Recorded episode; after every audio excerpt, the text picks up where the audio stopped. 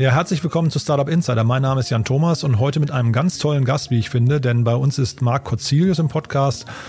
Wer von euch den Namen Marc Corzilius vielleicht noch nicht kennt, der hat bestimmt trotzdem schon mal in einem seiner Restaurants gegessen. Und zwar ist Marc der Gründer und Erfinder von äh, Vapiano, wenn man so möchte, der deutschen Antwort auf McDonald's, also ein italienisches Fastfood-Restaurant, was ja leider dieses Jahr pleite gegangen ist. Aber ähm, das hat mit Marc nichts mehr zu tun. Marc ist da schon seit langer, langer Zeit raus und hat davor und danach eine ganze Reihe an weiteren Gastro-Innovationen gestartet.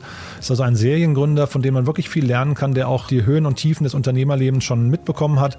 Und äh, Marc hat sich vor, ich glaube, circa fünf Jahren hat er begonnen, sich mit Endeavor einem neuen äh, Thema zuzuwenden, und zwar dem Thema Landwirtschaft der Zukunft.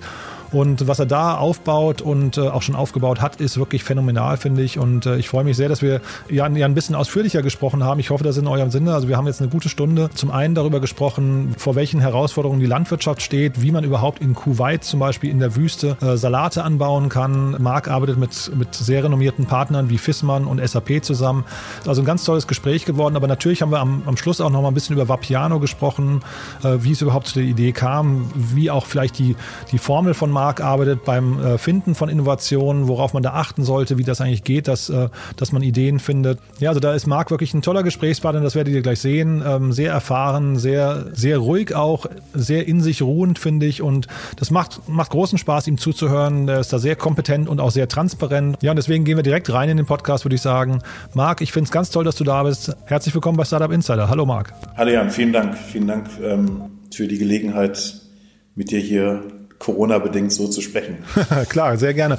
Ähm, Marc, wir kennen uns schon so seit, ich weiß nicht, 10, 12 Jahren. Da hast du in Hamburg mal ganz, ganz irgendwie intensiv über äh, Vapiano gesprochen. Ähm, äh, ich erinnere mich noch dran, wie wir in deinem, in deinem äh, Restaurant standen und mit quasi mit so ich weiß, Museumskopfhörern hattest du besorgt, solche Flüsteranlagen und hast uns die Geschichte erzählt. Super spannend. Ähm, das machen wir ganz zum Schluss nochmal kurz, aber heute geht es um dein neues Projekt. Du bist ja Serientäter, wenn man so möchte. Und vielleicht kannst du uns mal erzählen, was sich hinter Endeavor verbirgt. Ja, ich habe ähm, nach, wie du schon gesagt hast, nach vielen Jahren in der Gastronomie ähm, aus vielen Gründen einfach eine neue Herausforderung gesucht.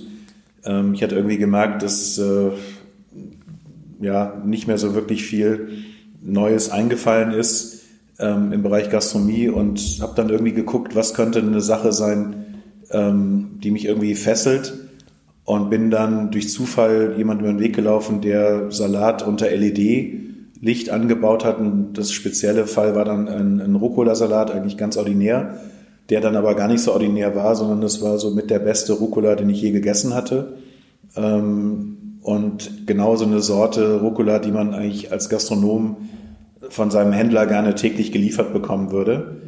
Und dann hat mich das einfach interessiert, wie kann sowas sein, dass vermeintlich in Anführungszeichen künstlich ähm, so gut schmeckt, während das, was man tagtäglich auf dem Großmarkt so zu sehen bekommt oder auch in den Tellern, ohne Dressing, ohne wilde Toppings irgendwie so gar nicht schmecken will und oftmals nicht mehr und nicht weniger ist als nur ein Füller der, der dann als Träger dient für Chicken und Croutons und für alles Mögliche. Und es hat mich einfach begeistert als, als Konzept und habe ich mich angefangen mit Urban äh, Farming zu beschäftigen und habe dann gemerkt, das ist also zumindest für mich keine Lösung, ähm, die, glaube ich, die Welt verändern kann. Und dann bin ich irgendwie darüber auf Indoor Farming gestoßen, mehr und mehr und äh, habe dann sehr viel Glück gehabt, war extrem detailversessen, habe ich mit ganz, ganz vielen Leuten unterhalten und zwar von Deutschland ausgehend leider ganz wenig gefunden, dann aber über Holland, Japan, USA äh, eine Menge Gesprächspartner gefunden und über die Zeit da doch ein gewisses Wissen aufgebaut. Ähm, habe dann irgendwie auch an einer Stelle den mutigen Schritt gefasst zu sagen, ich entwickle äh, eine ganz eigene Idee, eine ganz eigene Logik, an die ich mehr geglaubt habe als das, was ich am Markt gefunden habe es hätte auch fürchterlich schief gehen können. Ähm, zum Glück hatte ich da die richtige Idee, die richtigen Partner und daraus ist dann so seit 2016 schrittweise ähm, Endeavor in der heutigen Form entstanden, dass wir in Kuwait in der Wüste heute eine Farm mit über 3000 Quadratmeter Anbaufläche betreiben und jetzt vor ganz kurzem bekannt gegeben haben, dass wir in Singapur jetzt auch ähm, anfangen werden, eine Farm mit rund 8000 Quadratmeter Anbaufläche zu bauen.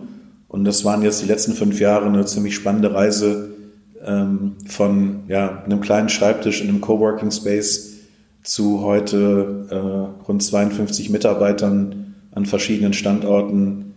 Und das war, war eine spannende Reise vom ersten Blatt bis zur heutigen Farmgeschichte. es gibt auf äh, YouTube ein tolles Video, wo man die Farm in Kuwait auch sieht. Ähm, ist das quasi der, der äh, Sweet Spot, in dem ihr dann seid, also dass ihr quasi so in Wüstenstaaten gehen wollt und dort dann, äh, ich weiß nicht, ja im Prinzip etwas dort anbaut, was man dort eigentlich nicht anbauen kann? Oder, oder ist das jetzt quasi nur so ein Zwischenschritt? Nee, es war von, von Beginn an, das ist dann vielleicht auch das Privileg, wenn man ein bisschen älter ist und auch eine Verantwortung hat äh, für Familie und Kinder, dass man nicht mehr so sehr irgendeinem Trend hinterherrennen kann, weil es oftmals teuer ist, sondern von Beginn an war ich die, die, die feste Überzeugung, ähm, damit Geld zu verdienen. Und ähm, letztendlich ist ganz schnell erklärt, Indoor Farming ähm, heißt, du nimmst im LED-Licht, Kunstlicht gibt es nicht, weil Licht ist eine physikalische Größe, du erzeugst quasi das Licht, ähm, wenn du die Photonen bereitstellst. Und das ist eigentlich die, die, die Kernthematik. Woher kommt deine Primärenergie? Was kostet die Primärenergie? Und wie viele Photonen kannst du dir erlauben, äh, bei gegebenen Kosten ähm, auf eine Pflanze äh, zu jagen und das mit CO2 zu kombinieren, um daraus dann Trockenmasse zu gewinnen?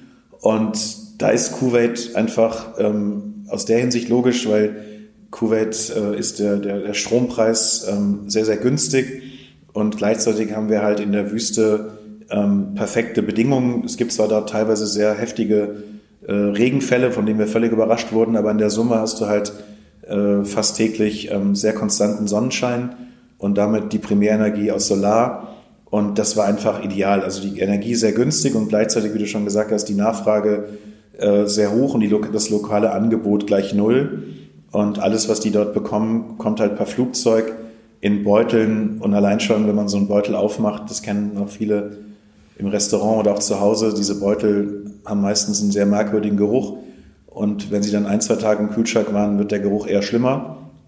Und wir wollten halt sagen, Hyperlocal, ähm, sprich wirklich vor Ort ganz, ganz frisch ähm, Salate anzubauen, die, die dann eigentlich auch erst in dem Restaurant beim Kunden geerntet werden können und frischer geht's eben nicht. Und wir haben zum Beispiel der, der Chef vom Four Season Hotel in Kuwait ist ein großer Fan und wir haben mittlerweile, glaube ich, über 1500 Follower in diesem kleinen Land, ähm, die, die wirklich große Fans von unserem Salat sind und alles, was wir bis jetzt produzieren, verkaufen wir dort auch. Und Kuwait war für, für uns eigentlich dort ein sehr logischer Schritt, um einfach schlichtweg eine Garantie zu haben, dass man da Geld verdienen kann.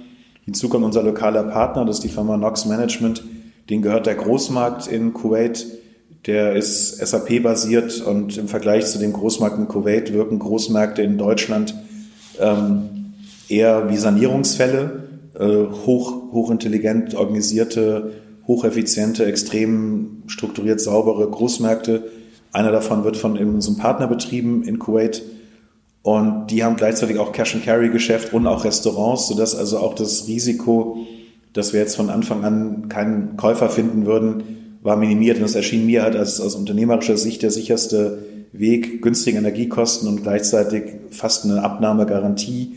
Ähm, für eine erste Prototypenfarm war das einfach der sicherste Weg vorwärts. Singapur ähm, ist ein Stadtstaat mit einer extrem hohen Verdichtung. Da bestehen die Möglichkeiten, Gewächshäuser oder offener Landbau fast gar nicht ähm, oder extrem kompliziert. Ähm, Im äquatorialnahen Bereich ist es so häufig mit so viel Bewölkung äh, zu rechnen, dass du mit dem natürlichen Sonnenlicht nicht wirklich viel anbauen kannst an hochwertigen Produkten. Also auch dort versucht man außen, wenn man außen anbaut, mit sogenannten LED-Leuchten äh, die Sonne zu unterstützen. Das würde so sich keiner vorstellen können, aber die Sonne in dem Bereich reicht einfach nicht aus, um äh, Salate und solche Dinge vernünftig anzubauen in der kurzen Zeit. Deshalb ist Singapur für uns spannend, weil ähm, das Thema Food Security steht dort sehr, sehr hoch im Kurs. Und in einem längeren Auswahlverfahren wurden wir von der Regierung, äh, von der Regierungsorganisation ausgewählt als einer von neun Firmen, die ähm, ein Government Grant, also ein, ein ja, wir kriegen halt jeden Fall Geld von der Regierung äh, uns unterstützen, das zu bauen ähm, einfach um auch zu zeigen von der Regierung Singapur uns das sehr, sehr ernst mit dem Thema Food Security. Ähm, wir wollen nicht nur Menge haben, wir wollen auch sehr sauberes und sehr gesundes Essen. Ähm, hier erzeugen. Und dafür sind wir jetzt nach Singapur gegangen. Das sind jetzt auch die Argumente, warum wir nicht in Deutschland sind, weil A, die Energie sehr teuer ist, ähm, der Druck ist nicht so groß und der Konsument auf der anderen Seite ist auch nicht so qualitätsversessen und auch qualitätsorientiert, wie wir das in anderen Ländern vorfinden. Mhm. Und ich habe das so richtig verstanden, ihr, ihr seid wahrscheinlich, also ihr, ihr wollt skalieren und das ist jetzt wahrscheinlich so der, der Schritt zur Skalierung. Ne? Also wenn du sagst, ihr testet jetzt verschiedene Szenarien, dann ist, es, ist die Skalierfähigkeit noch nicht ganz erprobt oder doch schon? Ja, es gibt ja die moderne Krankheit des Skalierens. Also man muss nicht jeden Quatsch skalieren. Das war jetzt auch gar nicht am Anfang unser Ziel. Es war wie beim ersten Vapiano. Äh, ich habe nicht eine Sekunde an das zweite oder dritte gedacht. Ich war heilfroh, äh, dass wir das erste erstmal zum Laufen bekommen haben und dann schrittweise zum Erfolg geführt haben. Das gleiche gilt auch hier.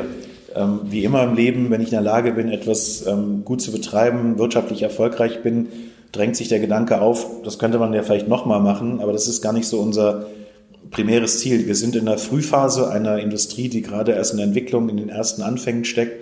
Hier gilt es erstmal den Nachweis zu erbringen, ist das überhaupt ähm, ökonomisch sinnvoll, ist es ökologisch sinnvoll, findet man die Lösung, wie man das zukünftig ähm, wirklich skalierfähig machen kann. Davon ist die Industrie insgesamt noch, ich würde sagen, relativ weit entfernt.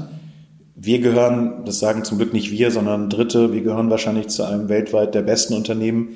Ähm, wir haben bis jetzt wirklich nachweisen können, auch mit unserem Partner Fiesmann aus Deutschland, ähm, dass was Thema Energieeffizienz angeht, wir, ich sage mal vorsichtig gesagt, ganz weit vorne sind ähm, also auf jeden Fall nicht im mittleren Feld oder hinten anstehen, ähm, dass wir an einigen Stellschrauben mit SAP zusammen in einer engen Kooperation auch auf der Softwareseite gut aufgestellt sind und dass wir mit ähm, hochintelligenten Partnern aus der Automatisierung auch sehr früh zusammengearbeitet haben, sodass wir eine Farm-Technologie haben, die wirklich vollautomatisch ist, softwarebasiert, ähm, gesteuert ist, ähm, dadurch sehr geringe Lohnkosten haben und eine hohe Gleichförmigkeit im Output.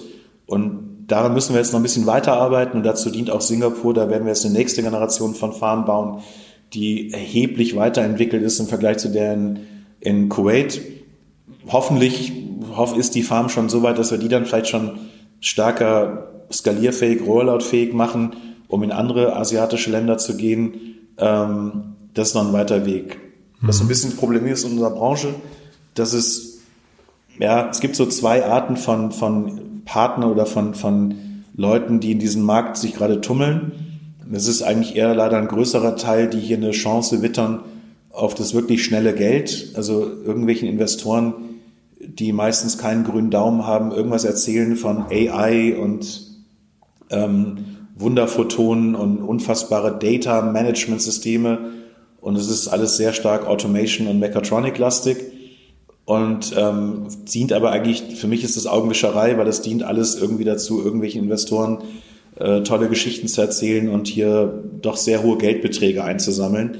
Da gibt es auch in den USA eine ganze Reihe von prominenten Fällen, ähm, die unfassbar viel Geld eingesammelt haben und das gilt leider als Messlatte für Erfolg und ja, Zukunftsfähigkeit. Da gibt es eine andere Gruppe von Leuten, die sind wirklich daran interessiert, und dazu zählen wir, herauszufinden, wie könnte man denn ähm, die bestehende Wertschöpfungskette aus äh, äh, Anbau in Südspanien, in Kalifornien, in äh, Malaysia, wie könnte man diese Feldarbeit ähm, gerade für Salate, Kräuter, Kressen, aber auch für, für Erdbeeren und Cherrytomaten irgendwie einfach intelligenter, effizienter organisieren, auch flächen- und ressourcenschonender.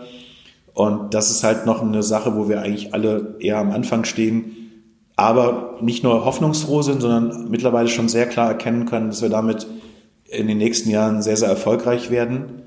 So ein bisschen vergleichbar mit der Einführung von hochmodernen Gewächshäusern, ähm, die dann irgendwann mal den Anbau auf, auf, auf ja, in der sogenannten Landwirtschaft abgelöst haben, indem man einfach ähm, in Gewächshäuser gegangen ist, weil man dort bis zu siebenmal im Jahr anbauen kann, während im Feld vielleicht zwei, dreimal in den nordischen, in den Nord, also in den Nordics, in den, in den hiesigen Breitengraden. Wir können halt im Indoor Vertical Farming bis zu 18 Mal im Jahr ähm, das gleiche Produkt anbauen, was ich im Gewächshaus siebenmal anbauen kann und auf dem Feld zweimal.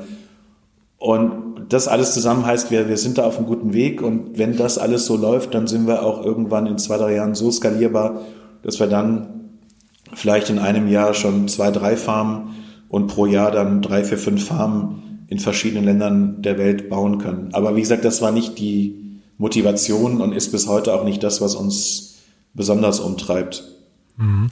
Du sagst ja gerade, dass ähm, ihr noch am rausfinden seid, ob es ökonomisch äh, sinnvoll ist. Ähm, wenn ihr 18 Mal im Jahr ernten könnt, ähm, bedeutet das quasi und, und zeitgleich der Energie, ähm, weiß nicht, der, der, die Energiekosten ja relativ äh, günstig sind durch die Sonne, ähm, bedeutet das im Umkehrschluss, dass die Produktion pro Salatkopf für euch auch extrem viel billiger ist als zum Beispiel in Spanien oder, oder kann man das gar nicht richtig vergleichen? Das ist eben das größte Thema, was wir haben, ist eigentlich die Produktdefinition. Ähm, das ist so, wie wenn ich jetzt sagen würde, ähm, wir produzieren Autos. Das Auto an sich sagt überhaupt gar nichts aus. Ja, du hast äh, in einem vielschichtigen Markt zig Marktsegmente für, für unterschiedlichste Anwendungen. Salat in sich ist ein Gattungsbegriff und mehr nicht. Und es gibt riesige Unterschiede. Und das, was wir im Handel heute finden, ist eigentlich totale Armut an, an, an, an, an Produkten. Wir finden Lolo Rosso, Lolo Bianco, Frisé, Radicchio vielleicht noch ein bisschen und dann äh, hast du den Rucola, der nicht so besonders gut schmeckt hier und so, das war's dann irgendwie. Da draußen gibt's über 2.000, 3.000 Sorten, allein nur in dem ganzen Umfeld äh, Salate. Da gibt's Dinge, die haben wir vor 10, 15, 20 Jahren noch als Unkraut abgetan, die jetzt entdeckt werden als Superfoods und sehr nährstoffreich.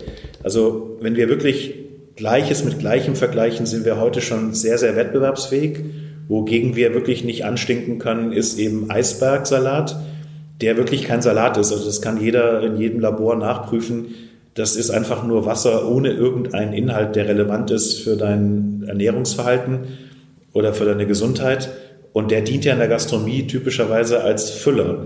Den, den, der wird Land auf Land ab in Bergen von äh, Säcken äh, in Teller gekippt. Und wenn ich da nicht ganz viel Dressing drauf kippe, äh, dann, dann ist das schlichtweg ungenießbar. Also so ein, so ein Salat pur zu essen, ist absolut keine Freude. Und ähm, die USDA in Amerika empfiehlt zum Beispiel offiziell nicht den Verzehr von Salat.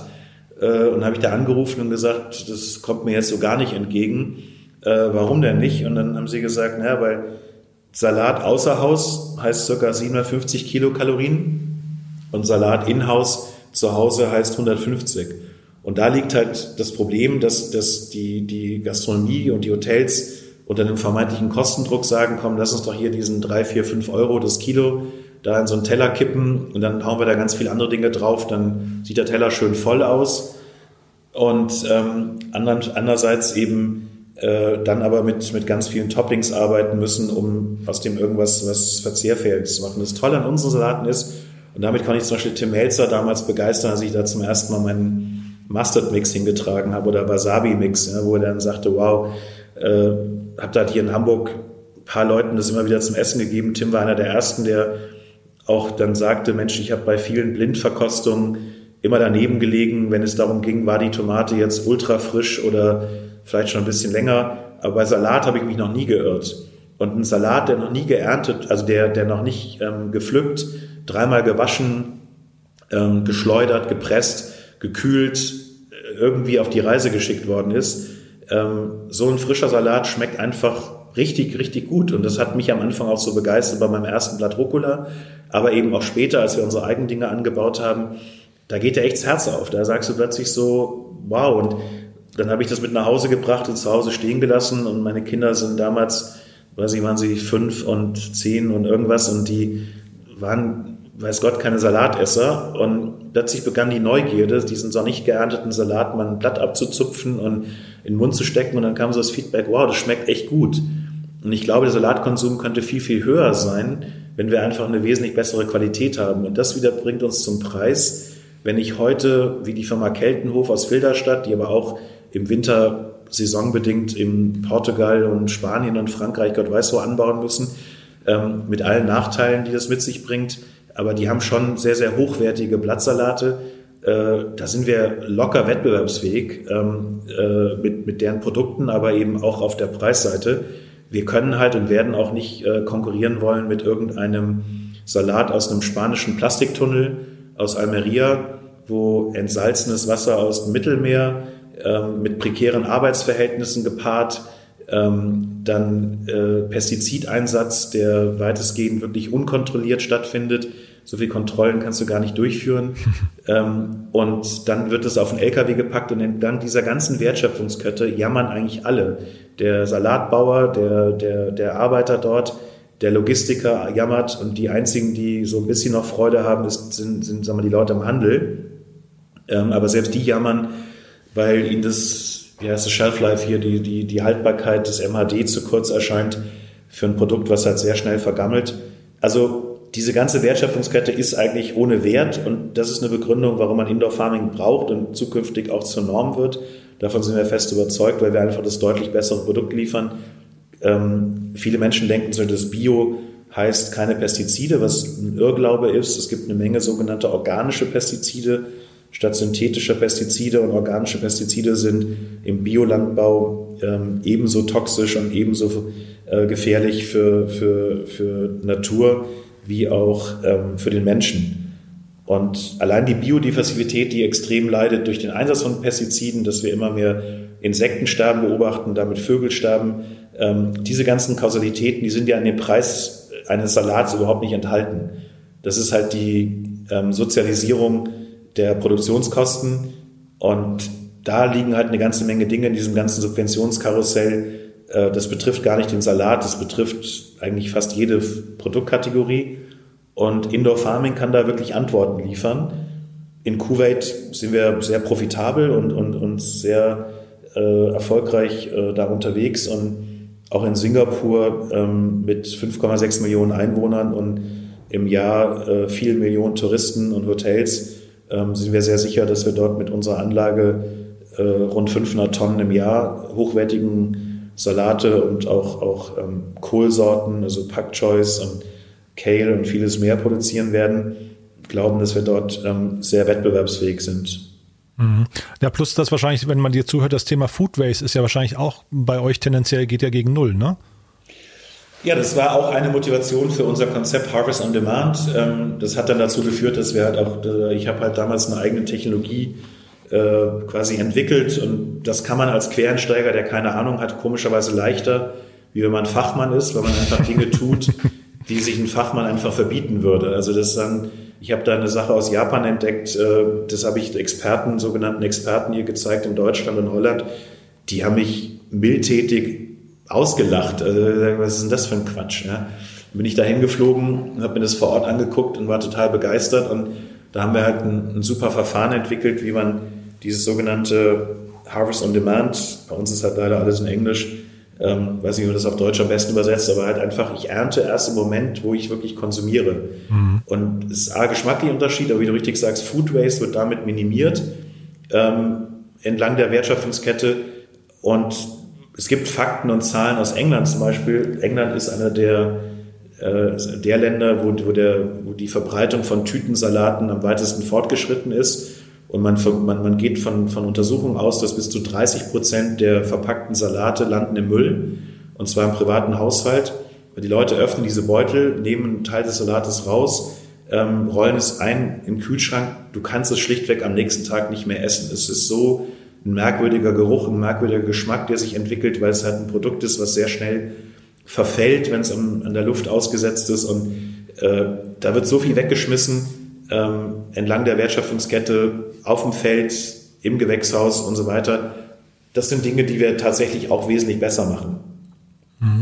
Und wenn man, ich finde es ja erstmal spannend, was ihr für Partner an Bord habt, Marc. Ähm, wo ist denn dann da die Grenze? Weil ich habe mich jetzt gerade gefragt, ist Salat hinterher das teuerste Produkt im, im Supermarkt und das, das komplexeste oder ist es für euch noch spannender, ich weiß nicht, Avocados zum Beispiel zu produzieren oder Tomaten oder also oder geht das gar nicht, also mit eurer Technologie? Doch wahrscheinlich schon, ne? Ja, also immer grundsätzlich ist es immer, das habe ich auch gelernt, jedes Saatkorn, jedes Saatkorn der Welt mit Licht und Nährstoffen und ein bisschen Wasser wird irgendwie wachsen. Die Herausforderung Indoor Farming ist, dass du halt möglichst in einer sehr kurzen Zeitspanne ähm, das Optimale und nicht das Maximale, sondern das Optimale aus einer Pflanze herausholst, mhm. weil eben die Natur nicht dein Feind ist. Äh, es gibt vieles, vieles an Saatgut, was wir haben. Wenn ich auf dem Feld ähm, das in optimalen Bedingungen anbauen könnte, es ist nie zu nass, nie zu trocken, nie zu windig, gibt keinen Schlagregen, es gibt keinen Temperatursturz, es gibt keinen Insektenbefall, keinen Schnecken- und Pilzbefall, ähm, wogegen sich die Pflanze immer irgendwie zur Wehr setzen muss und oftmals nur mit menschlicher Hilfe ähm, dann entwickelt sich so eine Pflanze auch auf dem Feld wunderbar. Nur wir haben halt diese Bedingungen nicht. Und das, was Klimawandel heute zeigt, ist, dass die Ausschläge werden heftiger. Also es wird jetzt nicht grundsätzlich erheblich wärmer konstant, in Teilen schon, aber so, was wir merken, sind halt die Ausschläge. Es ist zu lange zu trocken, zu lange zu nass, zu lange zu kühl, zu lange zu heiß. Und das ist halt für ähm, den, den offenen Feldbau, aber auch im Gewächshausbau ein Riesenproblem. Und das können wir halt, weil wir halt volle Kontrolle über das Klima haben, ähm, können wir halt wesentlich besser dosieren. Und damit kannst du halt ähm, Dinge anbauen. Aber wir werden niemals Avocados, wir werden niemals Pfirsich, wir werden niemals, keine Ahnung, irgendwelche dicken Strauchgewächse haben, weil die einfach die, die ähm, Cultivation Time, also die, die, die Zeit des Anbaus ist einfach viel zu lang. Mhm. Ähm, und das alles unter künstlichem Klima mit, mit, mit Licht ist einfach ein erheblicher Aufwand im Moment, der dafür nicht im Verhältnis steht. Ähm, andererseits sehen wir ja gerade im Avocado-Bereich ähm, als, als Mega-Trendprodukt, ähm, gerade in der westlichen Welt halt, wo wir uns das leisten können, zulasten der dritten Welt oder der Entwicklungsländer. Extremer Raubbau an Ressourcen, Bodenqualität verliert massiv. Ähm, die, äh, die, die Wasserqualität, die dabei notwendig ist, also dieses Wasser ist immens. Du brauchst in Kalifornien für eine einzige Mandel, eine Mandel, nicht einen ganzen Baum, für eine Mandel vier Liter Wasser. Und ähm, so wissen wir ja auch in Kaffee und vielen anderen Produkten stecken Unmengen an Wasser. Und das sind alles die Dinge, die vielleicht mal zukünftig dazu führen, dass man gewisse Dinge gar nicht mehr bekommt oder zu horrenden Preisen oder sie vielleicht wirtschaftlich werden im, im Indoor Vertical Farming. Im Moment konzentrieren wir uns auf Salat, ähm, Kräuter, Kressen. Wir, wir sind dabei gerade ähm, große Fortschritte zu machen bei Erdbeeren und wir werden auch Cherry-Tomaten äh, angehen. Aber das wird sich alles in den nächsten fünf bis zehn Jahren schrittweise entwickeln. Mhm.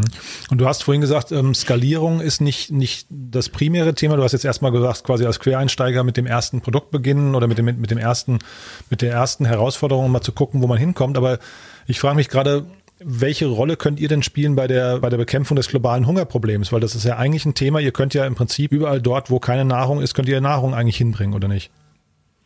Ja, das sind, das sind Dinge, die hören sich erstmal am Anfang gut an. Das habe ich auch alles gelesen. Das ist auch eigentlich schön, aber es ist halt leider nicht so. Also wir, wir, die, die sogenannten sieben großen, das ist Mais, Kartoffeln, ähm, äh, Gerste, Weizen, Lupine, ähm, diese großen Gewächse, diese, diese proteinreichen, diese Kohlenhydratlieferanten, die, die, die, die werden auf absehbare Zeit, also wir reden jetzt darunter unter Unternehmensgesichtspunkten, ja, mhm. dass das vielleicht unter Charity-Gesichtspunkten oder Forschungsgesichtspunkten gibt es eine Menge Leute, die forschen an Reis, an, äh, in, in der TU München entsteht jetzt ein Projekt zum Thema äh, Weizen, äh, an Hohenheim wird an Reissorten geforscht, die man unter Umständen in anders aufziehen kann, weil da ganz andere Probleme entstehen. Ähm, so, so, so ehrlich wie es ist und so hart wie es ist, wir werden mit Indoor Vertical Farming momentan keine keinen Beitrag leisten, den Welthunger irgendwie zu lösen. Also jeder, der das verspricht, jeder das erzählt, der ja, betreibt einfach Augenwischerei, weil erstmal, ähm, egal ob unser Salat jetzt ein bisschen teuer oder nicht teuer ist oder zum gleichen Preis verkauft wird wie hier, wie hier bei Rewe und Edeka, dafür kriegst du in Indien äh, ein Abendessen für vier Personen. Ähm, mhm. Also das ist, äh, die Verhältnismäßigkeit ist da nicht gegeben. Also um wirklich Hunger zu bekämpfen, echten Hunger, ähm, in, in, in Afrika und in vielen anderen Teilen der Welt äh, aus ganz unterschiedlichen Gründen, da taugt jetzt in absehbarer Zeit Indoor Farming nicht. Was ist ganz, was ganz gut ist, dass wir halt aber eine Menge dazu beitragen und eine Menge lernen über Wasseroptimierung, über neue Substrate, wie kann man ähm, Bodenverbesserung einführen. Wir haben zum Beispiel äh, ein anderes Substrat entwickelt, das heißt Bestponic, das ist ein, ein, rein natürliches Substrat auf, auf, auf Erdbasis, also, ja, nicht, also Steinbasis. Das ähm, hat sich extrem bewährt jetzt bei uns im letzten Jahr. Ähm, das könnte auch ein Substrat sein, was wir absolut in, in solche Länder bringen, wo extrem viel mit Bodenerosion, ähm, mit, mit ähm, Böden, die einfach keine Kraft mehr haben, die keine Mineralien mehr hergeben, die keinen Stickstoff mehr haben. Ähm, solche Bodenverbesserungsmaßnahmen, da kann man eine Menge lernen aus dem Indoor-Farming-Bereich weil da halt auch viel experimentiert wird. China leidet massiv darunter, dass sie halt ähm, mit, mit Bodenerosion, mit qualitätsarmen Böden zu kämpfen haben, aus verschiedensten Gründen. Ähm, da können wir einen Beitrag leisten, aber mehr so aus der Forschung heraus. Aber den Welthunger, den würde ich mal sagen, den lösen wir wahrscheinlich auch weniger über, die, über mehr Essen. Den lösen einfach darum, dass Essen fairer verteilt wird und dass wir wirklich mal irgendwann einsehen, dass wir hier viel zu wenig bereit sind, für Lebensmittel wirklich zu bezahlen. Wir haben eine Erwartungshaltung, äh, gerade im Westen, die sehr ausgeprägt ist. Ähm, ich habe so eine Art so ein Geburtsrecht äh, für frisches Wasser und gesundes Gemüse und das möglichst billig und, und egal wann und Tag und Nacht verfügbar. Und das ist ein irres Privileg, was die Leute hier gar nicht zu schätzen wissen oftmals, was man erst zu schätzen weiß, wenn man in solchen Ländern ist wie in Kuwait. Ähm, wenn du da halt wirklich in der Wüste stehst, wo wir unsere Farm haben äh, und siehst, mit welchen brutalen Methoden da versucht wird, der Natur äh, ein bisschen Produkt abzutrotzen, dann wird plötzlich Indoor Farming relevant. Aber wie gesagt, der Welthunger ist wahrscheinlich eher eine soziale Verteilungskomponente als, ähm, als wirklich eine Produktionskomponente. Mhm. Und du siehst aber auch nicht eine, eine relevante Kostendegression, dass dann irgendwie das, das, das ganze Thema in 20 Jahren so günstig wird in, im, im Anbau. Also ich meine, ihr seid ja jetzt noch quasi ja, wahrscheinlich über die Prototypenphase hinaus, aber ihr seid ja noch relativ am Anfang, ne? Und man würde ja eigentlich davon ausgehen, irgendwann sind die Kosten total minimal, oder, oder sehe ich das falsch? Ja, doch, klar. Wir sind ja da auf einem guten Weg, aber du musst es wirklich vergleichen mit, mit Gewächshausanbau. Also die ersten Gewächshäuser in Holland, die waren auch nicht so sophisticated, aber was heute Holland produziert ja auf, äh, als, als, als wirklich kleiner Flächenstaat, produziert ja irgendwie, ich weiß nicht, unfassbare Mengen des europäischen Konsums an Paprika, Gurken, Tomaten, kommt ja alles aus Holland. Die Holländer haben mhm. mittlerweile geschafft, äh, auf einem Quadratmeter über 90 Kilo Tomaten pro Jahr zu ernten. Ähm, jetzt kommt der gemeine Deutsche gerne und äh, grinst dann höhnisch und sagt, ja, ja, klar, äh, holländischen Tomaten schmecken nicht. Also das ist dann leider die Ignoranz, die hier herrscht, weil ich habe saugute Tomaten in Holland gegessen und es gibt ein, eine Tomatenzucht, die ich da kennengelernt habe, die verkaufen ihre gesamte Ernte nach Italien, weil die Tomaten so gut sind. Nur wenn du halt nicht bereit bist, mehr als 1,99 von Kilo zu bezahlen, dann kriegst du halt Wasser. Mhm. Und bist du halt bereit, 6, 7, 8 Euro zu bezahlen, dann kriegst du halt ein fantastisch schmeckendes Produkt. Und wenn du noch bereit bist, 12 Euro für ein Kilo zu zahlen, kriegst du unfassbar gute Tomaten. Und, und diese Problematik heißt einfach, wir, wir haben einerseits auf der Kostenseite, äh, werden wir wie bei Gewächshäusern auch in den nächsten 20 Jahren sehen, dass wir immer wettbewerbsfähiger werden. Wir werden immer energieeffizienter herstellen können. Wir werden immer bessere LED-Leuchten bekommen, immer mehr Verständnis um die Pflanze. Wir werden vor allem immer mehr in der Lage sein, Saatgut zu züchten, was speziell für Indoor Vertical Farming optimiert ist und nicht für den Ackerbau. Ich sage mal Beispiel Spinat. Jeder Indoor-Farmer und jedes Gewächshaus tut sich heute irre schwer mit Spinat, weil Spinat die letzten 50 Jahre nicht gezüchtet wurde für dich als Konsumenten und auch nicht für die Iglo-Packung mit dem Blub, sondern der Spinat wurde nur gezüchtet, dass er auf den Feldern dem falschen Mehltau und den Insekten und den Pilzen und der Kälte und der Feuchte widersteht. Und alles andere war vollkommen irrelevant. Hauptsache, der Bauer kriegt den maximalen Ertrag dort auf dem Feld. Das kann sich dann schnell verarbeiten lassen und hält möglichst noch ein paar Tage auf dem Regal. Irgendwie bleibt es noch halbwegs frisch. Und alles andere, ob der schmeckt oder nährstoffreich ist, ist vollkommen wurscht. Und der Konsument spielt in dieser ganzen Wertschöpfungskette überhaupt gar keine Rolle. Also interessiert nicht. Das, was interessiert, sind die fünf Einkäufer der großen Gruppen. Und wenn die sagen, das Produkt geht in den Handel und das geht nicht in den Handel, dann ist das, was der Konsument zu essen hat. Und diese ganze Wertschöpfungskette zu durchdringen und dann Spinat zu finden, der ähm, indoor keinen Insekten ausgesetzt ist, kein Pilzbefall, ähm, der, der, der eben halt idealtypische Wachstumsbedingungen hat und plötzlich extrem nährstoffreich ist und extrem gut schmeckt, ähm, das ist eigentlich unsere Chance. Und es ist nicht den Eisberg, die, die Massenware äh, möglichst auch für drei Euro herzustellen.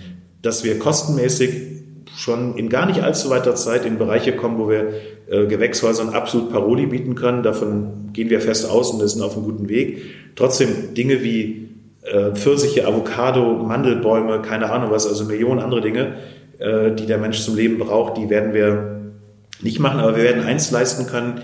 Wir werden Flächen frei machen die heutzutage noch für Basilikum und Konsorten benutzt werden, die dann die Landwirte für was anderes nutzen können und sei es nur für eine Blumenwiese, um äh, die Insektenvielfalt wieder herzustellen oder zu unterstützen oder weil man ähm, bunte Streifen plötzlich sehen kann zwischen Weizenfeldern, die man jetzt nicht zwingend braucht, um da ein oder zweimal im Jahr Salat anzubauen. Also wir werden eigentlich Hand in Hand mit der normalen, mit der konventionellen Landwirtschaft arbeiten müssen und wollen, um zu sagen, lass uns alles das, was wir indoor besser können, gleichmäßiger, sauberer können lass uns das nach innen verfrachten und alles andere, was frei wird, nutzt das eben für Weizen, für, für Mais und andere Dinge. Mhm. Ein wichtiger Punkt, der mich dann auch geschockt hat, als ich neu war in der Branche, war, dass ich ja auch so dachte, ja, so Biosalat ist doch eine gute Sache. Und dann lernst du, wie der Biosalat weltweit gedüngt wird. Und der wird oftmals mit sogenannten ähm, organischem Dünger. Und neudeutsch heißt das organischer Dünger. Und früher hat man einfach gesagt, scheiße. Das ist nämlich das, was bei Schweinen, Rindern, äh, Hühnern, Fischfarmen und allen möglichen Betrieben als Abfall rauskommt. Der wird dann aufbereitet und wird, äh, und jeder, der schon mal organischen Dünger gekauft hat für zu Hause, für den Garten, kennt den Gestank.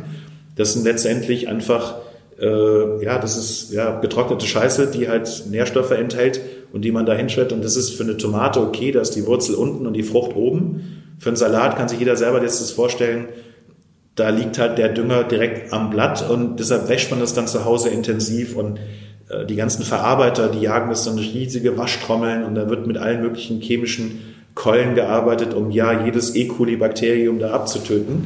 Ähm, und deshalb eignen sich gerade Salate, Kräuter, Kressen, äh, Cherrytomaten, Erdbeeren und vieles andere in diesem Kleingemüse eignet sich für Vertical Farming und kann damit einen Beitrag leisten zur Entlastung der Natur, weil wir könnten halt auf einem Quadratmeter äh, Grundfläche, also Grund und Boden, können wir halt bis zu 15 bis zu 20 Quadratmeter Anbaufläche vertikal äh, haben und damit haben wir natürlich eine extreme Flächeneffizienz. Mhm. Und sag mal, du hast vorhin so einen Seitenhieb schon auf Investoren ohne grünen Daumen äh, irgendwie ähm, abgefeuert. Wie ist das denn bei euch? Also wie seid ihr denn investiert? Also jetzt gab es ja gerade hier in Berlin diese Riesenrunde von Infarm mit 170 Millionen äh, US-Dollar, glaube ich. Und dann weiß ich, glaube ich, auch der, der, der Bruder von Elon Musk äh, ist, glaube ich, auch in dem Segment unterwegs. Ist das alles der gleiche Bereich, in dem ihr auch seid? Oder würdest du sagen, Infarm zum Beispiel mit, der, mit dem Anbau im Supermarkt, das ist eine ganz andere Ecke? Ja, ich werde wahrscheinlich jetzt irgendwie total angeschossen von allen möglichen Seiten, aber ähm, das Privileg des Alters ist, dass man ehrlich gerade ausreden kann. Ähm, also es gibt wirklich die Investoren, die, die mögen, wir haben auch einige in Deutschland gesprochen, die aber zum Glück nicht bei uns investiert haben, die mögen halt diese ganz einfachen, simplen Geschichten. Ich baue an, ich gehe zum Handel und ich verkaufe. Das ist eine total einfache Geschichte, braucht man nur zwei Seiten, dann hat das jeder verstanden. Ähm, ich kann jedem Hörer empfehlen, es gibt ein wahnsinnig gutes Buch gerade rausgekommen, das heißt The Secret Life of Groceries bei Benjamin Lohr, L-O-R-R.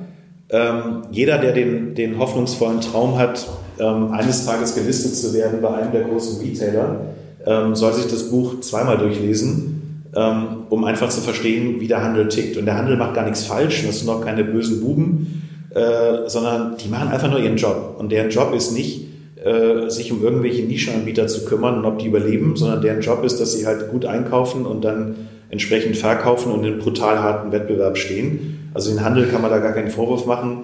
Ähm, der verhält sich halt da sehr rational. Nur ähm, zu deiner Frage im Kern. Die Investoren würden aber gar nicht so, oder bevorzugen solche Modelle, die sich so quick and easy anhören.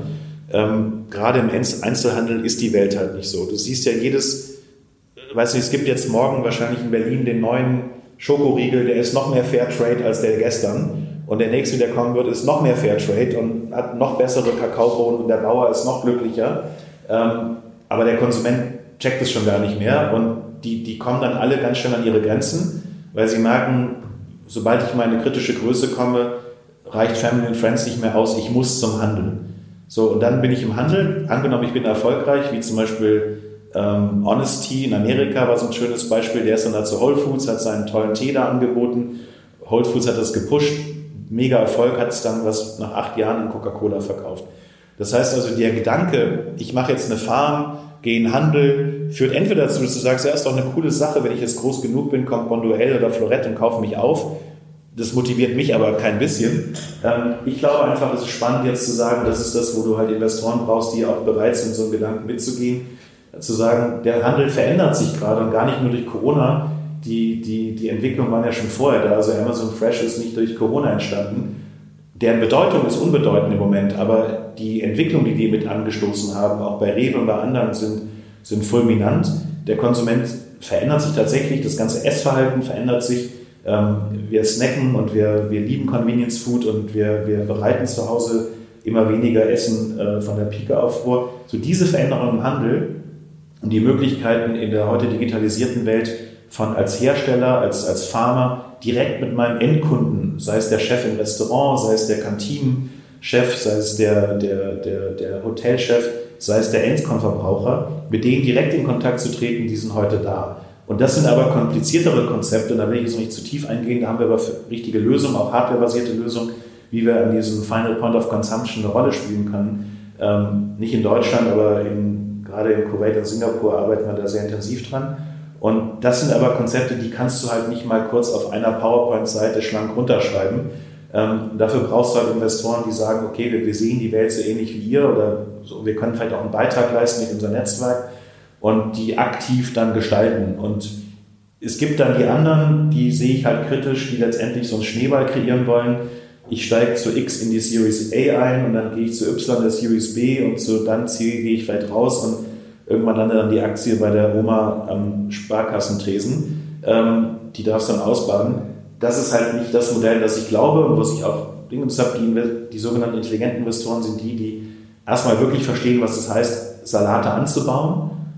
Und du glaubst gar nicht, wie viele Businesspläne da draußen sind, die wir zum Teil mitbekommen, wo so krass gelogen wird, dass äh, dagegen ist Donald Trump äh, noch ein ehrlicher Mensch.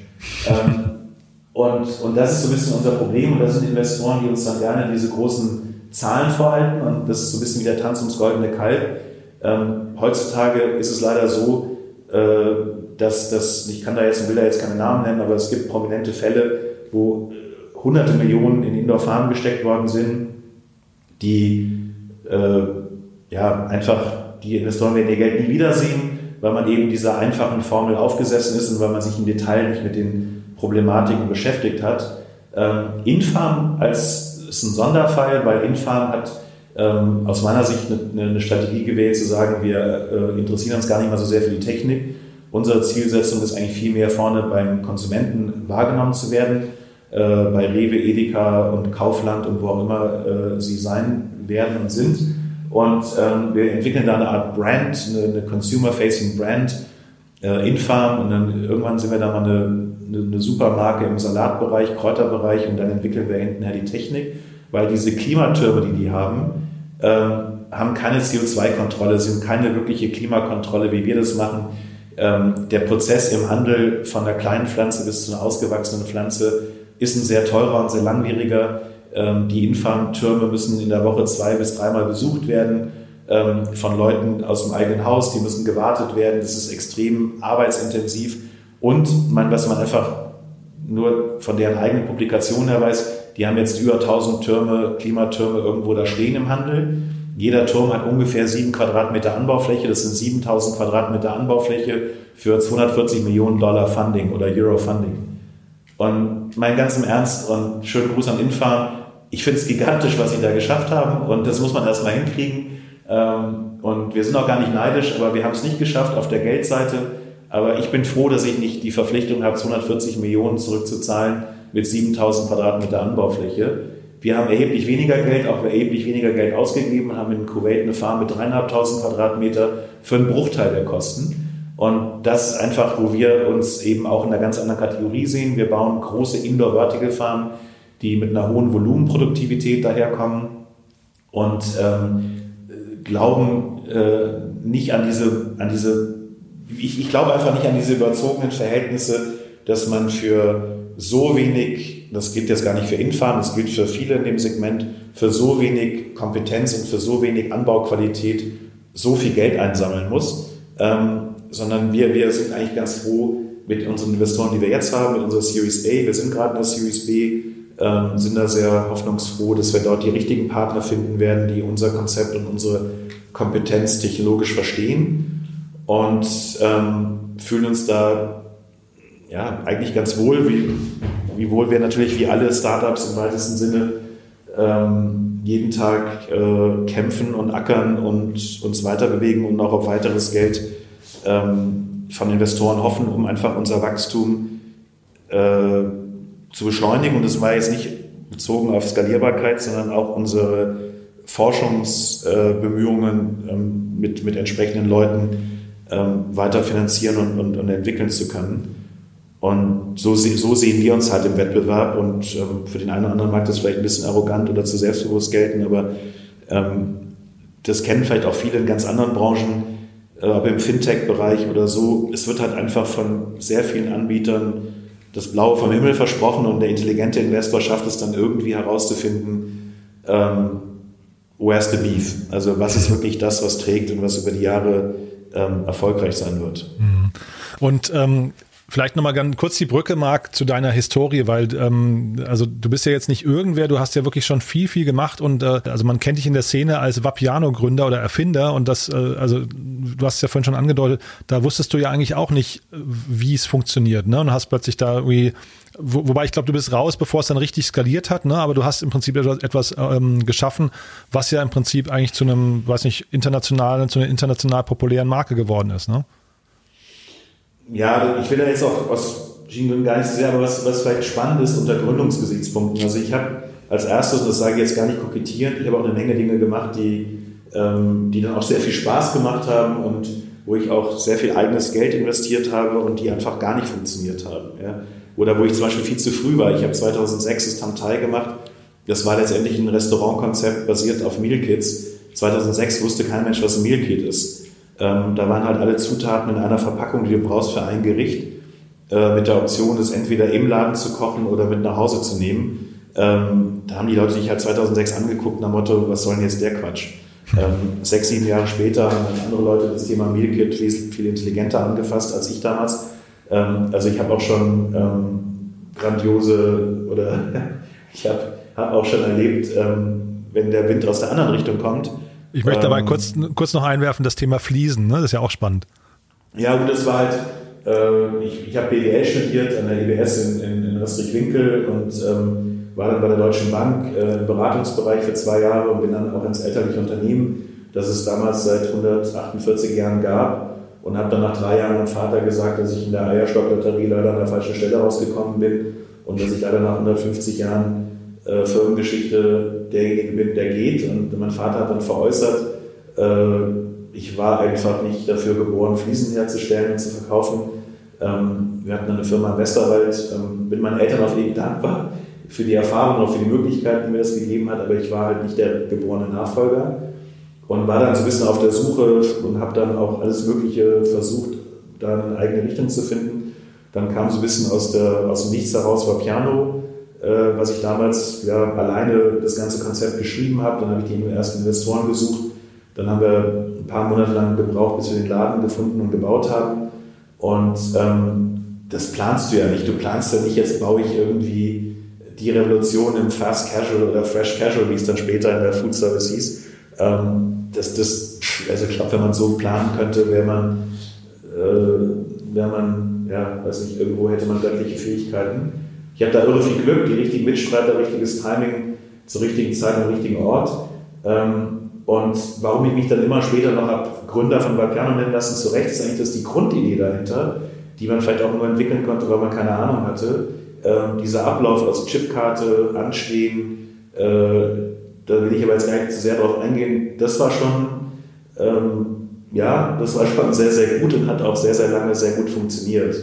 Ähm, und ich möchte jetzt auch ungern mich an der Diskussion beteiligen, ähm, wie es dann zu Ende ging und welche Gründe. Da gibt es andere, die können das viel besser bewerten als ich. Ähm, ich hatte eine mega Zeit, ich habe irre viel Spaß gehabt, ich habe irre viel gelernt und ähm, mir hat das eine Menge Freiheiten ähm, ermöglicht. Ich habe danach dann nochmal so zwei, drei Jahre versucht mit Labaraka, war ich glaube ich einer der ersten weltweit zusammen mit ähm, einer Firma hier aus Hamburg, ähm, mit Octopus, mit dem Bodo von Laffert, haben wir diese digitale Speisekarte entwickelt, die nicht nur so eine Art, ähm, ja, so eine Art Bilderbuch war, wo ich drin rumblättern konnte, sondern unsere Speisekarte war von Tag 1 an eine, eine Karte, mit der ich aktiv bestellen konnte. Das war 2010, unmittelbar vor Einführung des iPads, ziemlich revolutionär, hat auch ziemlich gut funktioniert. Der Durchschnittsfonds im Jahr 1 war bei 35 Euro und der Umsatz in neun Monaten lag bei 2,2 Millionen brutto. Und das war, da war ich schon sehr stolz drauf. Das Ganze habe ich aber entwickelt für Investoren aus Italien. Und ähm, weil es dann so gut lief, haben die mir dann freundlich erklärt, dass sie das jetzt von jetzt an alleine machen wollen. Ich sage, okay, wunderbar. Da bin ich da auch ausgestiegen, relativ schnell wieder. Ich glaube, ich war schon, Dann haben wir aufgemacht 2010 im Mai, April, Mai. Ich war im November, Dezember des gleichen Jahres schon wieder draußen. Ähm, war eine mega Erfahrung, auf einer Technologieseite her zu sehen, wie Kunden mit digitalen Speisekarten umgehen. Ähm, dann habe ich das, äh, das nächste war dann, ähm, das also Bilal Baraka war, als bis ich da drin war, war das wirklich mega erfolgreich. Ähm, das hat in München extrem gut funktioniert. Dann bin ich raus, dann aus vielen Gründen ging es da steil bergab. Und dann habe ich später die Easy noch gemacht mit dem Gregor Gala zusammen in Köln. Ähm, das war leider einfach der total falsche Standort. Ähm, auch wenn so ein, so ein ähm, basiertes, also digitales Speisekartenkonzept, das hat nachher dann der Sven Freistatzky mit dem Gregor Geiler fortgeführt unter dem, unter dem Namen Bürgerlich, ähm, auch mit der digitalen Speisekarte. Und das waren aber dann so Dinge, wo ich dann gemerkt habe, okay, jetzt kann ich nochmal hier ein bisschen was machen, da ein bisschen was machen, so richtig was Tolles fällt mir hier irgendwie nicht mehr ein und hat doch irgendwie keine Lust mehr. Und dann kam halt dieses, diese Suche wieder und so ähnlich wie ich dann damals nach der Fliesenzeit gesucht habe und dann auf der Piano-Idee gestoßen bin, ähm, habe ich dann auch geguckt und stieß dann halt auf Indoor Vertical Farming. Und ähm, das macht mir halt total Spaß, so, so Dinge auszugraben und zu suchen und zu finden, die, ja, die so eine echte Herausforderung darstellen. Mhm.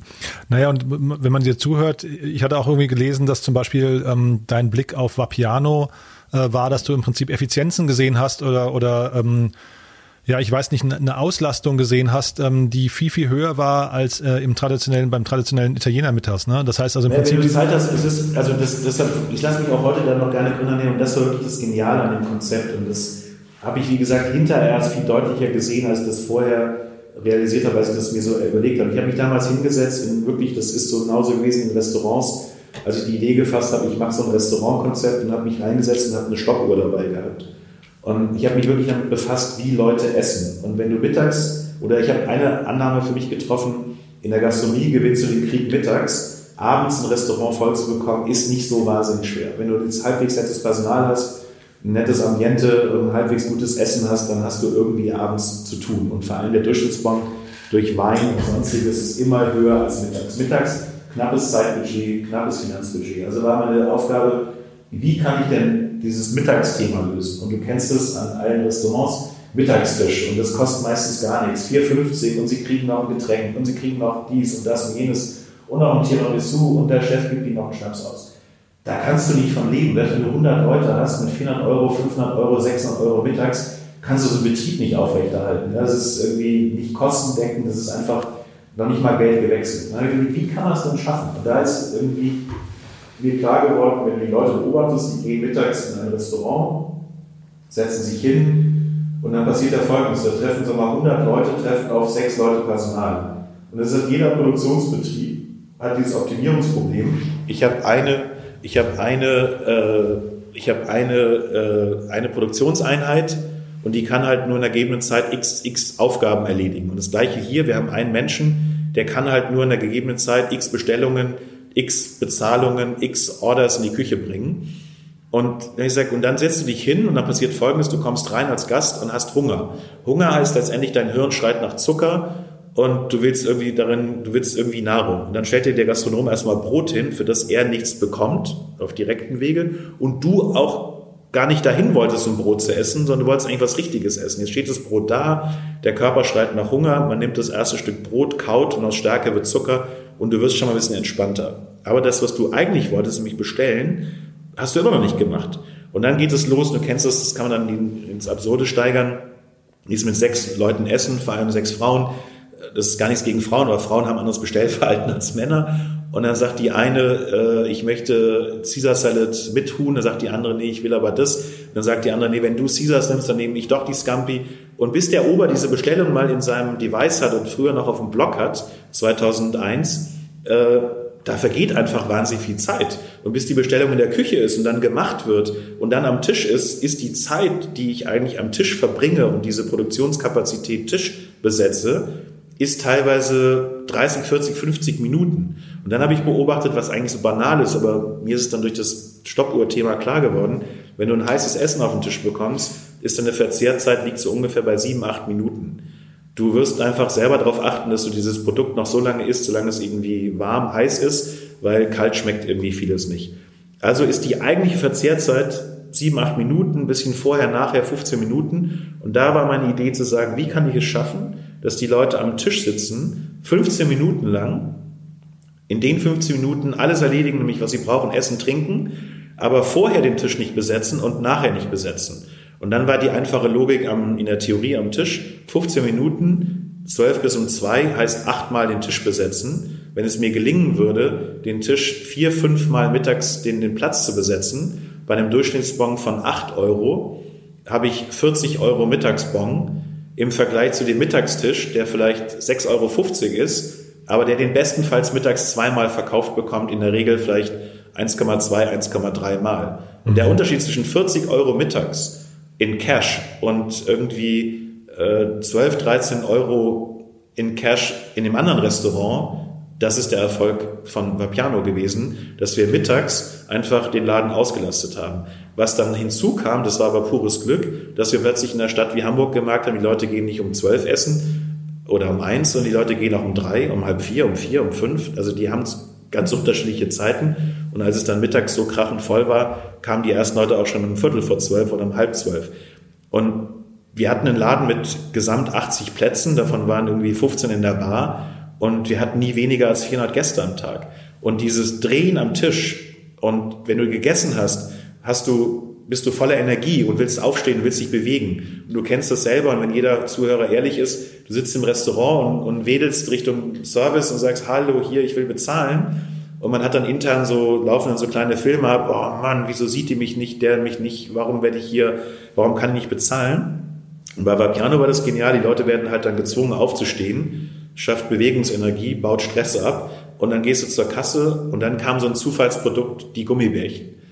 Und wenn die Leute reinkamen und ich habe dann teilweise im ersten Laden sagen müssen, hey Jungs, tut mir leid oder Mädels, äh, heute gibt's keine Pizza, weil der Ofen ist kaputt, dann wurde halt so Achselzucken gesagt, ja gut, dann esse ich halt Nudeln oder Salat. Wenn ich aber am Ende keine Gummibärchen hatte, haben Leute mich richtig angeschrieben. Ja, und ähm, wie kann man so blöd sein, wenn man keine Gummibärchen hat? Und diese Gummibärchen am Schluss waren jetzt echt das Stück Zucker auf dem Weg raus, wo dein Gehirn, wir sind halt da äh, doch nicht so der aufgeklärte Mensch, wie wir gerne sein wollen. Wir sind halt dann doch sehr instinktgetrieben. Das kleine Schmankerl am Ende, die kleine Belohnung am Ende. Ähm, und dieser ganze Ablauf, der war eigentlich der Erfolg. Ähm, und der war nachher vielleicht auch dann wiederum Ursache für den abnehmenden Erfolg, weil es dann plötzlich ein iPhone und iPads und ganz andere Sachen gibt, wo sich vielleicht der eine oder andere bei Piano nicht so mit beschäftigt hat, wie er sich vielleicht hätte beschäftigen müssen. Aber wie gesagt, das sollen andere bewerten.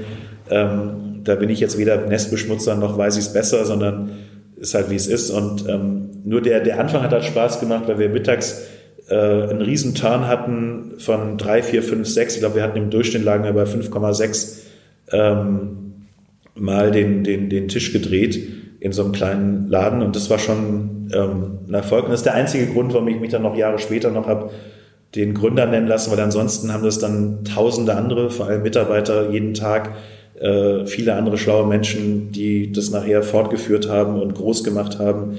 Äh, da habe ich bestimmt nicht den, den Hauptanteil. Ähm, aber das, das, das zugrunde liegende Konzept, da bin ich stolz drauf und das hat auch extrem gut funktioniert für viele Jahre. Mhm.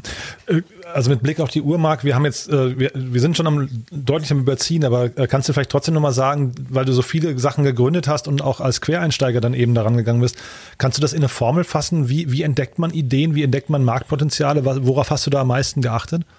Ich, für mich gibt es nur zwei Dinge. Es ist wirklich eine extreme Neugierde und Detailversessenheit und den Blickwinkel ganz rigoros als Anwalt des Konsumenten. Also das hört sich jetzt so pathetisch an, aber wirklich, du musst diese Konsumentenbrille aufhaben. Das sagt dir jeder, ja, du musst kundenfokussiert sein, aber wirklich kundenfokussiert, wirklich herauslesen, was ist wirklich das, was den Kunden bewegt. Und ich sage mal, bei Salat ist es so, was die Leute bewegt, ist aber, sie wollen einen sauguten Geschmack. Und wenn du eine Erdbeere willst, willst du nicht einfach eine Erdbeere für drei Euro das Kilo, sondern du willst eine Erdbeere, wo du den Mund zumachst und sagst, oh wow, ja, da entstehen Bilder und Freude und so weiter. Und ich glaube, wenn du diesen krassen, klaren Kundenfokus hast und dabei unfassbar neugierig bist und sehr detailversessen bist, dann entdeckt man immer wieder Dinge, Trends, Nischen, ähm, wo man sich dann vielleicht irgendwie zu Hause fühlt oder sagt, da kann ich einen Beitrag leisten. Auf der anderen Seite ist es natürlich immer ein Stück weit ähm, Selbstverliebtheit und Arroganz, weil man ja immer als Unternehmer sagt, ich bin jetzt der, die Glaskugel, ich, ich weiß, wie der Weg ist. Und dann ist halt ein Evolutionsprozess. Es gibt tausende Leute, die gründen irgendwas, nur die wenigsten überleben. Ähm, und dann lernen die anderen wieder davon und gründen wieder auf der Basis Erfahrung wieder was Neues. Und das ist halt das Spannende. Es ist halt immer wieder ein, ein, ein ja, die schöpferische Zerstörung, Neues entdecken, ähm, neugierig sein. Das ist halt für mich, was mich auch immer total begeistert. Also gerade das Indoor Farming, wenn mein Biologielehrer wüsste, was ich heute über Photosynthese weiß, der, der würde sich vor Freude ähm, mich in den Arm nehmen. Also äh, ich war da immer der totale Nerd, was diese Dinge angeht. Aber wenn du dich wirklich da reinarbeitest und die Sachzusammenhänge verstehst, dann, dann hat man auch echt Erfolg und, und, und kommt da auch große Schritte weiter. Mhm. Und muss man da Angst haben, Marc? Also äh, hast, hast du Angst vorm Scheitern? Äh, ist das so, dass bei so großen... Angst hast du jeden Tag. Also Angst habe ich bei Piano nach vielen Jahren gehabt. Du hast Angst, aber nicht in Form von, es gibt ja diese panische Angst, diese Angst, die dir den Atem nimmt, die dir das Denken äh, erschwert. Ja? Das ist nicht die Angst. Aber dieser Respekt, würde ich eher sagen, aber gepaart mit echter Angst. Also diese, das kennt ja jeder, vielleicht auch nicht nur als Unternehmer, aber diese Zeit morgens zwischen drei und fünf, äh, wo du hochschreckst und dir all diese ganzen Dinge vor Augen stehen und dann, äh, also ich glaube, ich habe noch nie irgendwas gemacht, wo ich nicht bis zum Verkauf oder bis ans Ende irgendwie äh, Angst, Respekt. Ähm, aber das ist ein guter Antrieb. Also ich glaube, so ist es auch für viele Unternehmen einfach schlimm, wenn sie zu viel Geld haben, weil mit der Geld, mit dem Geld tritt zu viel Ruhe ein und Ruhe ist für Innovationen und für, für, für echte Innovationen tödlich. Also du musst dieser Getriebene sein und ähm, Feuer im Nacken ähm, ist, ist noch nie verkehrt gewesen. Das ist ein schönes Schlusswort, Marc. Ich bedanke mich ganz herzlich. Haben wir, haben wir was Wichtiges vergessen aus deiner Sicht? Würdest du gerne noch was loswerden? Sucht ihr Leute zum Beispiel vielleicht? Ich weiß nicht genau. Ähm, Investoren habe ich schon, habe ich schon notiert. Das haben wahrscheinlich die richtigen Leute, wenn, wenn sie zuhören, auch äh, hoffentlich auch notiert. Aber ja, also Leute, wir haben das große Privileg, wir suchen immer Leute, wir suchen, wir, wir, wir sind auch sehr stark gewachsen in den letzten neun Monaten von jetzt mittlerweile, wir waren am Anfang des Jahres, glaube ich, circa um die 20, jetzt sind wir schon 52 und haben auch Glück, dass wir wirklich fantastische Leute gefunden haben und ich habe im, im Dr. Henner Schwarz in, in das Riesenglück, einen, einen unheimlich tollen CEO gefunden zu haben, dass ich mich halt ähm, auf das konzentrieren kann, was mir am meisten liegt, ist nämlich diese Technologie, Innovation. Äh, wir haben ein tolles Team, aber wir suchen Leute, vor allem mit Leute mit, mit hoher internationaler Ausrichtung, die das Thema Ownership verstehen, die mit Begeisterung an so einer Sache mitarbeiten wollen und bis jetzt hatten wir das große Glück, dass viele auf uns zukamen und wir nicht wirklich aktiv groß suchen müssten. Aber wenn das jemand hört, der Lust und Interesse hat, ähm, an so einem Thema mitzuarbeiten, äh, nur zu. Also wir freuen uns. Ähm, die Johanna Leisch in München freut sich über viele Bewerbungen und äh, die äh, werden dann bestimmt auch zeitnah bearbeitet. Hm. Aber, aber zentral ist Hamburg, ne? Verstehe ich richtig? Oder, oder? Nee, nee? Wir haben jetzt unser neues, also sogenanntes äh, Firmensitz, der neue Firmensitz ist jetzt München. Ach ja. In der Steiner Straße. Ähm, da sitzt jetzt Ever. In Hamburg konzentrieren wir uns auf Software. Und ähm, da ich meinen Lebensmittelpunkt in Hamburg habe, bin ich auch überwiegend hier. Aber ich beschäftige mich halt mit Neuentwicklungen. Zum Beispiel entwickeln wir jetzt gerade was oder es ist eigentlich fertig entwickelt. Wir werden jetzt ähm, im Dezember, Januar in München beim sehr großen Lebensmitteleinzelhändler auch eine Lösung anbieten, äh, direkt im Handel, ähm, an der wir jetzt schon länger gearbeitet haben, als logische Konsequenz aus unserer großen Farm. Und hier findet halt ein bisschen Innovation, Entwicklung statt und Software. Und in München sind ganz viele Dinge wie Vertrieb, Verkauf, äh, HR, ähm, Technik anderer Art und so weiter. Also das ist so ein bisschen aufgeteilt im Moment. Super. Marc, also vielen, vielen Dank. Ich finde, das ist ein, ein super spannender Ritt und äh, ist halt ein total krasses Projekt, was ihr euch da vorgenommen habt. Ich werde es verfolgen, bin sehr gespannt, wie es weitergeht. Drücke aber auf jeden Fall alle Daumen. Ähm, und vielleicht hat ja der eine oder andere Investor zugehört, dann soll er sich gern bei dir melden. Auf LinkedIn findet man dich wahrscheinlich am besten, ne? Ja, am einfachsten ist wirklich LinkedIn, liebe ich. Ähm, das, das geht total gut und da freue ich mich, wenn, wenn jemand Interesse hat, Fragen hat, aber muss jetzt nicht nur der Investor, wer auch immer. Mhm. Aber natürlich freut uns, wenn wir Investoren, wie schon gesagt, finden, die, die mit Passion mit dabei sind und was mitentwickeln wollen und äh, nicht einfach nur eine Welle reiten wollen. Also mhm. freuen wir uns sehr, wenn wir ähm, den anderen dann neu kennenlernen. Super. Und ich kann empfehlen, den, den Film, habt ihr durch mit SAP zusammen gedreht, ne? Dieses, dieses YouTube-Video. Ja, die hat SAP gedreht kurz vorm Lockdown. Wir wollten eigentlich gerade selber einen drehen, aber unser Team sollte eine Woche später kommen, aber da war schon Lockdown.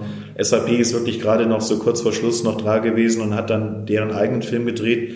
Zum Glück, weil sonst hätten wir nichts zeigen können. Wir sind äh, seit März von der Farm ausgeschlossen in Kuwait, äh, was ein Erfolg ist, weil wir die Farm quasi remote aus Hamburg ähm, ähm, leiten und aus München heraus und das über 5000 Kilometer funktioniert. Wir haben vor Ort zwei Techniker ähm, und äh, fünf ähm, Mitarbeiter, die den täglichen Farmbetrieb leiten und das alleine schon ist ein Zeichen, dass wir in der Lage sind, Farmen zu betreiben, weil über 5000 Kilometer ohne vor Ort zu sein, das hätten wir auch nicht geglaubt, dass uns das eigentlich unterm Strich so gut gelingt. Super.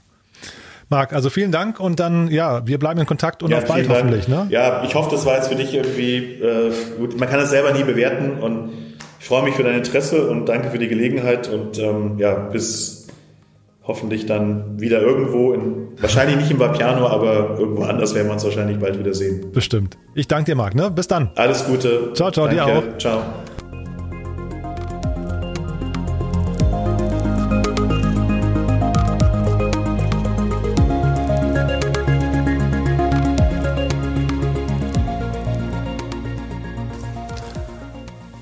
Ja, also ich hoffe, ich habe nicht zu viel versprochen. Das war's. Das war Marco Zilius von Endeavor aus Hamburg oder beziehungsweise München mittlerweile. Ja, habt ihr ja gerade gehört. Also eine tolle Geschichte, finde ich. Und ihr wisst ja, diese Woche ging es bei uns um das Thema Landwirtschaft. Und wenn ihr den Podcast mit Eva Piepenbrock von F3 noch nicht gehört habt, also dem, dem Verlag aus Münster, der sich mit dem Thema Farm, Food und Future beschäftigt, auch eine tolle Folge geworden. Ähm, also ich glaube, wir haben diese Woche einen guten Bogen gespannt und haben das Thema Landwirtschaft oder Herausforderungen und, und äh, Zukunft der Landwirtschaft von mehreren Seiten beleuchtet. Hat mir unglaublich viel Spaß gemacht. Ich habe wieder viel gelernt und äh, ja, von daher vielen Dank für eure Aufmerksamkeit. Wenn euch das gefällt, was wir hier machen, dann äh, tut uns doch einen Gefallen und hinterlasst bei iTunes eine kurze Bewertung. Und ihr wisst ja, wir haben eine ganz tolle Kooperation mit Review Forest hier aus Berlin, ein kleines Team, das für jede iTunes-Bewertung bei uns einen Baum pflanzt in Mexiko mit eurem Namen drauf und ihr unterstützt uns damit, indem ihr helft, den Podcast bekannter zu machen und ihr unterstützt natürlich auch gleichzeitig die Welt, indem ihr etwas gegen das CO2-Problem tut. Aber wir freuen uns natürlich auch, wenn ihr den Podcast einfach so weiterempfehlt empfehlt. Also einfach mal den Arbeitskollegen Bescheid sagen oder anderen Gründern oder anderen neugierigen Menschen. Wir freuen uns auf jeden Fall über jeden Hörer. Und vielleicht noch kurz der Hinweis, wir haben ja eine neue Podcast-Reihe gestartet. Jeden Sonntag gibt es jetzt bei uns einen Bücher-Podcast. Da haben wir ganz tolle Gäste. Also wenn euch das Thema Bücher interessiert, wenn ihr gerne lest, das sind Bücher von Unternehmerinnen und Unternehmern, die wir da vorstellen. Jedes Mal haben wir zwei Gäste, die ein bisschen über ihre Bücher erzählen. Oder es sind eben Bücher, die sich an Unternehmerinnen und Unternehmer richten. Kommt jeden Sonntag, ist ein relativ gemütlicher Podcast, geht so eine halbe Stunde ungefähr. Also kann man, kann man gut zum Frühstück hören oder zum Nachmittagstee. Also von daher hört da mal rein und äh, wir hören uns ansonsten am nächsten Montag wieder. Und falls wir uns am Sonntag nicht hören, ein schönes Wochenende und bis dahin alles Gute. Ciao.